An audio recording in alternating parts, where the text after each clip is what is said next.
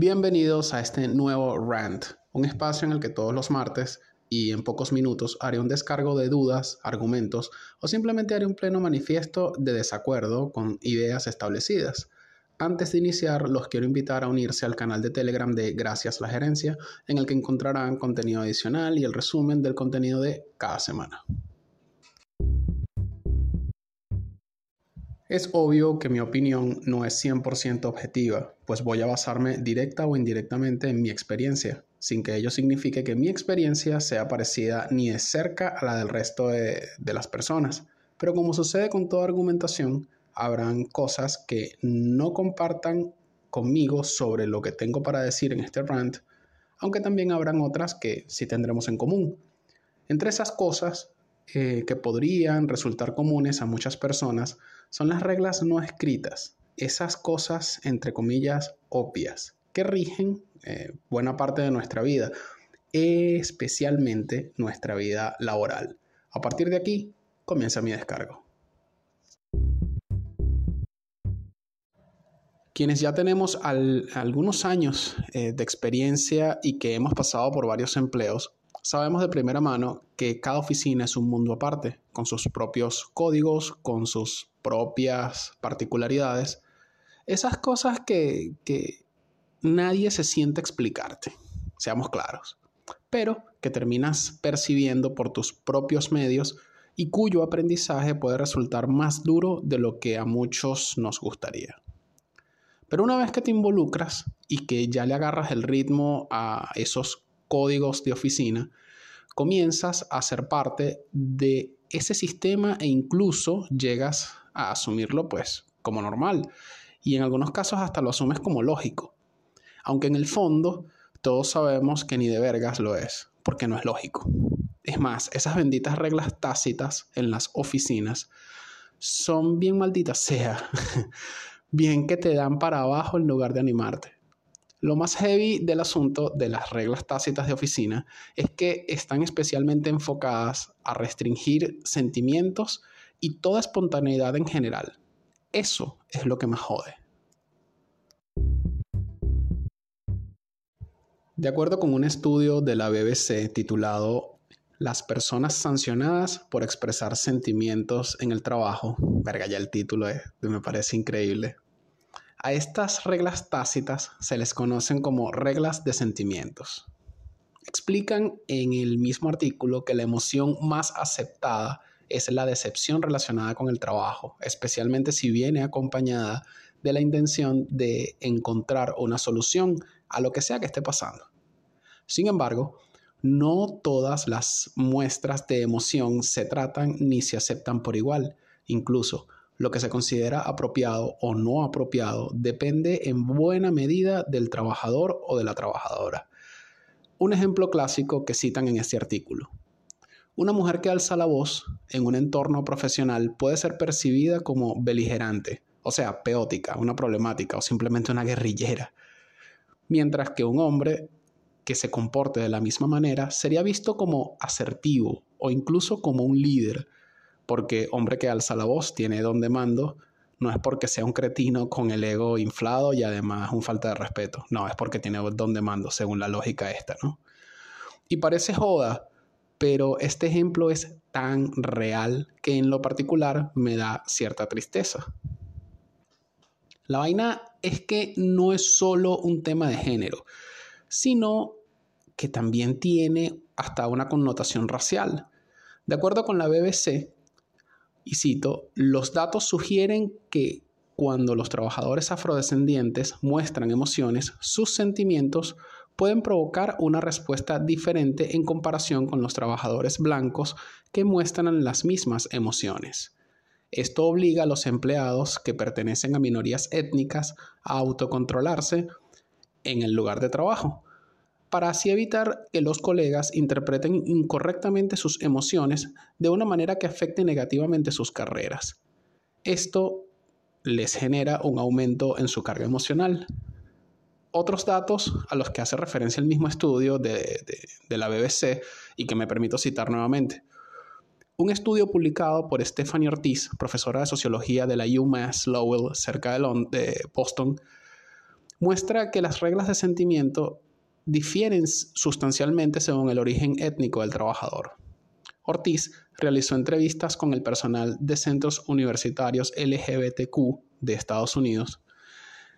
Las preguntas se centraron en cómo los administradores percibían eh, sus emociones cuando el personal intentaba hablar sobre temas de racismo y discriminación que experimentaban los estudiantes que confiaban en ellos. El análisis reveló que se, consideraba que los trabajadores blancos que mostraban ira frente a los administradores en nombre de los estudiantes tenían pasión por su trabajo, así entre comillas y bien citado, textual, pasión por su trabajo. Pero los miembros del personal de otros grupos étnicos fueron vistos como radicales y no vistos como jugadores de equipo cuando expresaron enojo por microagresiones o perjuicios en nombre de los estudiantes. Es más, en ese mismo estudio, una entrevistada mexicana informó que los arrebatos de su supervisor blanco se, consideraban apasionados, mientras que a ella le dijeron que fuera menos emocional porque asusta a los vecinos. O sea, terrible. Sobre las conclusiones del estudio llevado a cabo por Stephanie Ortiz, quiero leerlas detenidamente porque, coño, de verdad, o sea, eh, es muy heavy esto. Los investigadores concluyen que el sesgo inconsciente y el racismo internalizado a menudo significan que la ira de los trabajadores pertenecientes a minorías étnicas y otras emociones similares se perciben en los espacios de mayoría blanca como más amenazantes. Más amenazantes que las emociones similares a las de los trabajadores blancos. En consecuencia, el personal minoritario a menudo tuvo que moderar sus propias emociones de manera significativa en las discusiones eh, sobre raza y desigualdad, o correr el riesgo de ser percibidos eh, como antagónicos. De lo contrario, su propio trauma sería visto como una agenda forzada y poco profesional, dice Chad Mandala, estudiante de doctorado en educación superior en la Universidad de Georgia, eh, Mandala trabajó, trabajó junto con Stephanie Ortiz en el estudio. Y esto sigue, ¿no? En consecuencia, el personal minoritario a menudo tuvo que moderar sus propias emociones, eh, pero incluso más allá, o sea, de reprimirse, de, no sé, o sea, eh, es difícil, ¿no? el, tratar de concebir cómo tú en tu, en tu propio trabajo tienes que cuidar lo que dices y moderar lo que dices por temor a que eso afecte tu carrera, algo completamente absurdo. Es más, o sea, me, me, encojona enormemente porque, a ver, estamos en pleno siglo XXI y todavía seguimos teniendo eh, comportamientos tan gregarios y tan primitivos y no dejo de preguntarme cuándo y cómo fue que quedó tan asumida la inferioridad de personas por ser afro, y eso por, mencionar personas afro. De hecho, todo aquel que sea parte de una minoría ha experimentado alguna forma de agresión. Otra cosa que me pareció bastante anormal de leer en este artículo es que, según ciertas investigaciones, los hombres que muestran ira a menudo pueden utilizarla como una herramienta de gestión eficaz para parecer capaces, mientras que las mujeres son vistas como ineptas o incluso estridentes. O sea, una cosa totalmente patética. Incluso hacen referencia a un estudio de 2014 en el que 170 estudiantes universitarios vieron eh, un video de declaraciones finales de abogados en, su caso, en un caso judicial se pidió a los participantes que emitieran un veredicto y calificaran las competencias de los abogados del video. Pues bien, los litigantes enojados recibieron las puntuaciones más altas. A las litigantes enojadas se les daban las puntuaciones más bajas.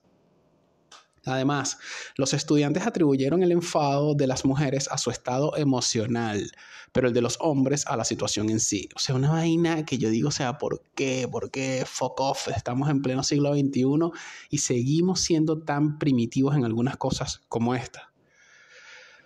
Increíble.